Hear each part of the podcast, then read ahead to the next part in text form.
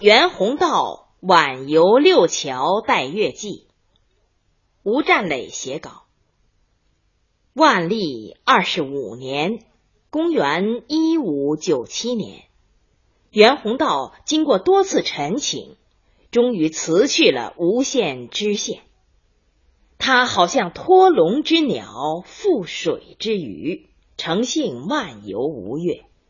他在西湖看花，在天目山访道，痛痛快快的玩了四个月。这年春天，他第一次游览向往已久的杭州西湖，流连于美丽的湖山之间。写下了十六篇西湖游记。他在《初至西湖记》中，就用诗一样美的比喻来形容风光媚人的西湖，还说他这时好像诗人曹植梦见美丽的洛神一样，欲下一语描写不得，把对西湖的第一印象和陶醉心理。表达的十分真切。本文是《西湖游记》中的第二篇，题名《晚游六桥待月记》，着重描写六桥一带的春月景色。六桥在自南而北横贯西湖的苏堤上，依次为映波桥、索兰桥、望山桥。压堤桥、东浦桥、跨虹桥，相传这是苏东坡建造的。下面让我们来欣赏这篇游记：西湖最盛，为春为月。开头总提西湖最美的是春天和月夜，抓住“春月”二字。就提纲挈领的勾画出了西湖美景的特征。最盛的“盛”字，兼指风光之美和游人之多，欲为下文章目。一日之盛，为朝烟，为西兰。如果上句是指西湖最盛的时间，这里。则转写西湖最盛的景物为朝烟为西兰，文艺又递进一层。作者用朝烟西兰四字概括了晨曦和晚霞映照下的湖光山色之美。朝烟指如烟的湖水，西兰指苍茫的山色。一日之盛的“盛”字，单指风光之美，与第一句兼指游人的“盛”字有所不同。这一点读到后面就清楚了。今岁春雪甚盛，梅花为寒所乐，与杏桃相次开发，尤为奇观。雪盛春寒，梅花开得迟。仿佛被严寒约束住了。为寒所乐的“乐”字是制约的意思，用的颇有拟人的意味。正因为报春的梅花迟开，却被杏花和桃花赶上了，以致出现了梅花、杏花、桃花同时开放的奇观。相次开发是说。花期连在一起，接踵而开。这几句写姗姗来迟的梅花与桃杏争春，却是难得的奇观，足以引发赏梅的雅兴。欲写一笔，作为后面观赏桃花的第一层铺垫。时愧数位余言，复今无园中梅。张公甫玉照堂故物也，即往观之。石愧姓陶，名望陵，字周望，会稽，也就是现在浙江省绍兴县人。与袁宏道志趣相投，十分要好。袁宏道漫游吴越的时候，他和弟弟陶世龄都是一道的游伴。父金吾，其人不详。金吾是官名，明代清军中有金吾卫。张公甫名张咨，南宋将领张俊的孙子。玉照堂是他的园林，有四百株名贵的梅花。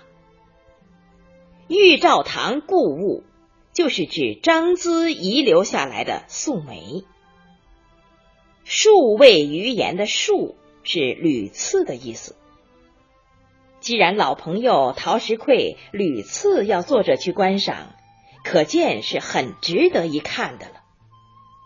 这是承上文梅花与桃杏争春的奇观，从通常的梅花写到玉照堂名贵的古梅，并通过友人的多次劝赏来渲染，更显得非同一般。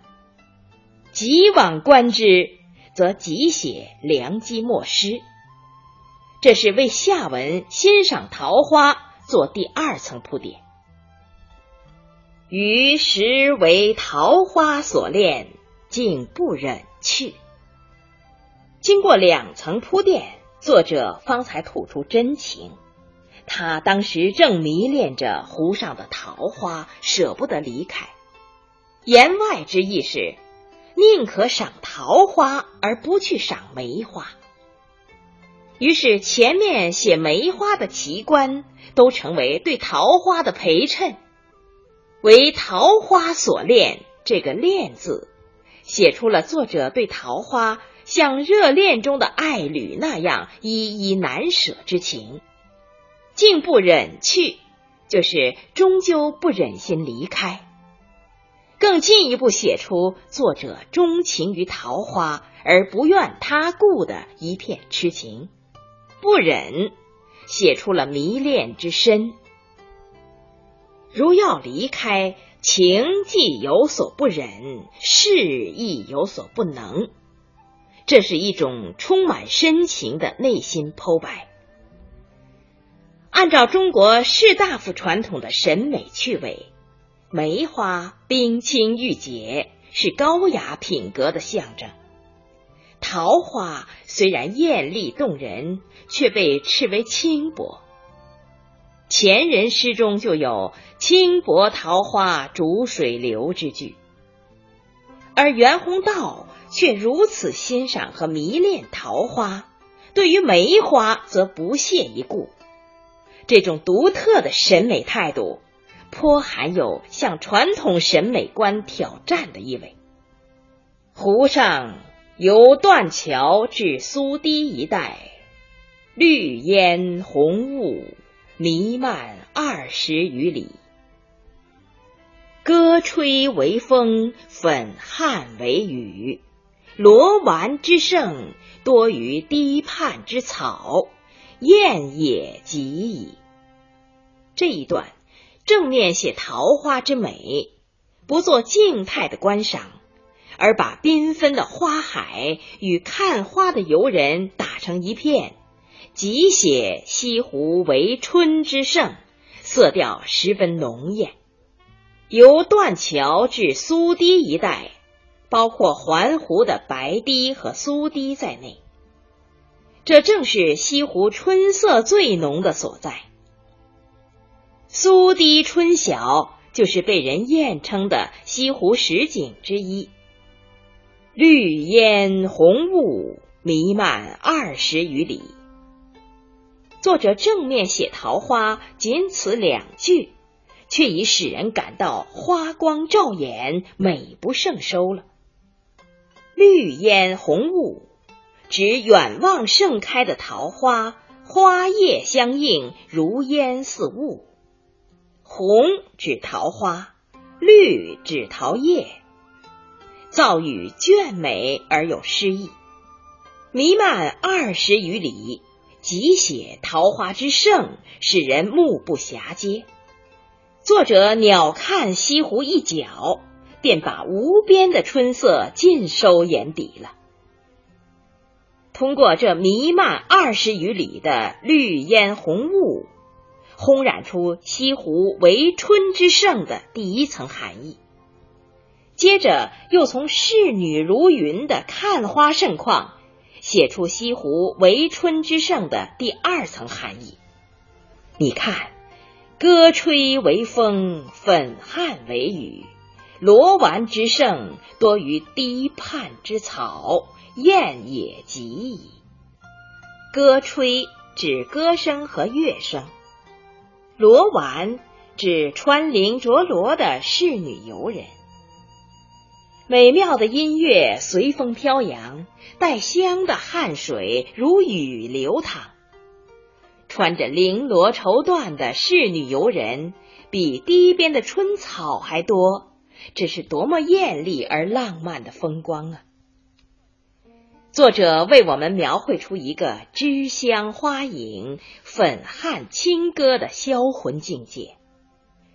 它使人想起唐人崔护的诗句：“人面桃花相映红，艳也极矣。”“艳也”二字十分精当，“艳”指艳丽的色彩，“也”指放荡的风姿。花与人兼写，可谓点睛传神之笔。这一段写西湖春色之浓，颇有浓的化不开之感。然而作者笔锋一转，又开出另一个浓中有淡、妩媚动人的境界来。然行人游湖，只五味深三十。其实湖光染翠之功，山岚射色之妙，皆在朝日始出，夕冲未下，是极其浓美。作者在这里批评杭州人游湖不会选择时间，不能领略湖光山色的妙处。杭人游湖指午未申三时，午。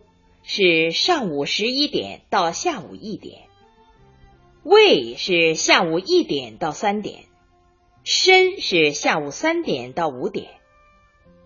其实湖山之美偏偏不在这段时间，作者为此感到遗憾。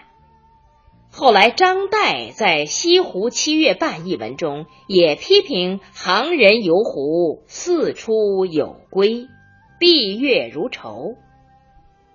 就是从上午九点到下午五点，恰好在太阳落山、月亮出生的时候回家。这个批评跟袁宏道完全一致。作者认为，湖光染翠之功，山岚射色之妙，皆在朝日始出、夕冲未下之时。这就是说，每当晨曦出现。翡翠般的湖水中映进着玫瑰色的藻霞，夕阳将下，环湖的山峦隐现在变幻的蓝光夕照之中。这朝暮之间，正是西子最迷人的时候。这几句与开头“一日之盛为朝烟，为夕兰”相呼应。湖光染翠。是朝烟之美，山岚设色则是西兰之美。染翠之功和设色之妙，写出大自然神奇的艺术手腕，只有在朝日始出和西冲未下这两个特定的时刻，才显得最完美工妙。西冲指夕阳，冲。是指傍晚舂米做饭的时候。这一段从批评杭州人游湖开始，引出西湖一日之间景色最美的时刻。作者虽然是外地游客，却能独具之眼，领略到通常杭州本地人所未曾发现的西湖之美。这是他的审美眼光不同于一般之处。作者用“极其浓媚”四个字来概括西湖的朝暮之美，颇为熨帖。浓媚是格外的妩媚动人，但是其浓在于风神，而不在于色彩；其媚在于天然，而不在于装饰。因而别有一种风韵。较之前面所说的桃花人面的艳冶之美，显得更高一级。然而，这还不是西湖之美的极致。文章一开头就说：“西湖最盛为春为月，为春之盛，前面已经说过了；为月之盛，却未做一字交代。”这就造成读者心理上的期待。作者似乎懂得这种待月的心理，行文至此更翻进一层，终于展开了一个月色朦胧的境界。月景犹不可言，花态柳情，山容水意，别是一种趣味。此乐留与山僧游客受用，安可为俗世道哉？月景犹不可言，这一句点醒全文，是通篇写景的节选。犹不可言的“犹”字，是与前面种种景色相比较的结果。不可言是指不能言说和形容。这种不可言传的美，在作者看来，却正是美的极致。虽说不可言，他还是忍不住略作点拨：花态柳情，山容水意，别是一种趣味。点到就止，让你自己去领会和体味。试想，在淡月的清光下，花的娇态。柳的柔情，山的姿容，水的情意，该是一种什么样的情趣呢？作者说，别是一种趣味。究竟是什么趣味？他没有说，也无需说。这样反而能调动读者的想象，使之进入欣赏、再创造的境地。这一段写西湖月景之美。背景仍然是春天，这从花态柳情上可知。所以它兼有西湖春月之美，但写法上用笔草草，不做工细描摹。前文想写春景之盛，表面是主，实际为宾。这里略写月景之美，虽寥寥几笔一带而过。却显得金光独注，大有俯视全篇之势。最后几句：“此乐留与山僧游客受用，岂可为俗世道哉？”感叹景色愈美，赏玩者愈少。绿烟红雾，仕女如云，是一种境界，人人得而赏之。朝烟夕蓝，染翠射色，又是一种境界。但欣赏这种山水之美的人就较为稀少了。至于不可言传的月景之美，就只有留给山僧游客去独赏，而不足为流俗之人说起了。山僧是世外之人，游客则是作者自指。他自诩为自然美的知音。这几句话在感叹的语气中，又流露出作者那种士大夫阶级清高自赏的优越感。这篇山水游记始终扣住“西湖之胜，为春为月”的“春月”二字腾挪变化，详写为春之盛，略写为月之美。题为《晚游六桥待月记》，却始终没有正面写带月的情景。它的高妙处在于以层翻浪叠之笔，依次写出梅花、桃花之美，朝烟夕兰之美，一景胜似一景，逐层衬染，不犯正位，从而造成读者强烈的带月心理。待到千呼万唤始出来，却又匆匆一面飘然而去，使人有着眼未分明之感，因而显得余韵悠然，情味无穷。作者用这种空灵幻变之笔来写月景之美，可谓别出心裁。现在把这篇作品朗读一遍。晚游六桥待月季，西湖最盛，为春为月。一日之盛，为朝烟为夕兰。今岁春雪甚盛，梅花为寒所乐，与杏桃相次开发，尤为奇观。实愧数位余言。复今无园中梅，张公府玉照堂故物也，即往观之。余实为桃花所恋，竟不忍去。湖上由断桥至苏堤一带，绿烟红雾弥漫二十余里。歌吹为风，粉汗为雨。罗丸之盛，多于堤畔之草，燕也极矣。然行人游湖，只五味深三十。其实湖光染翠之功，山岚设色之妙，皆在朝日始出，夕冲未下。是极其浓美，月景犹不可言。花态柳情，山容水意，别是一种趣味。此乐留与山僧游客受用，安可为俗世道哉？刚才介绍的是袁宏道。晚游六桥待月记，由吴占磊写稿，林如播送。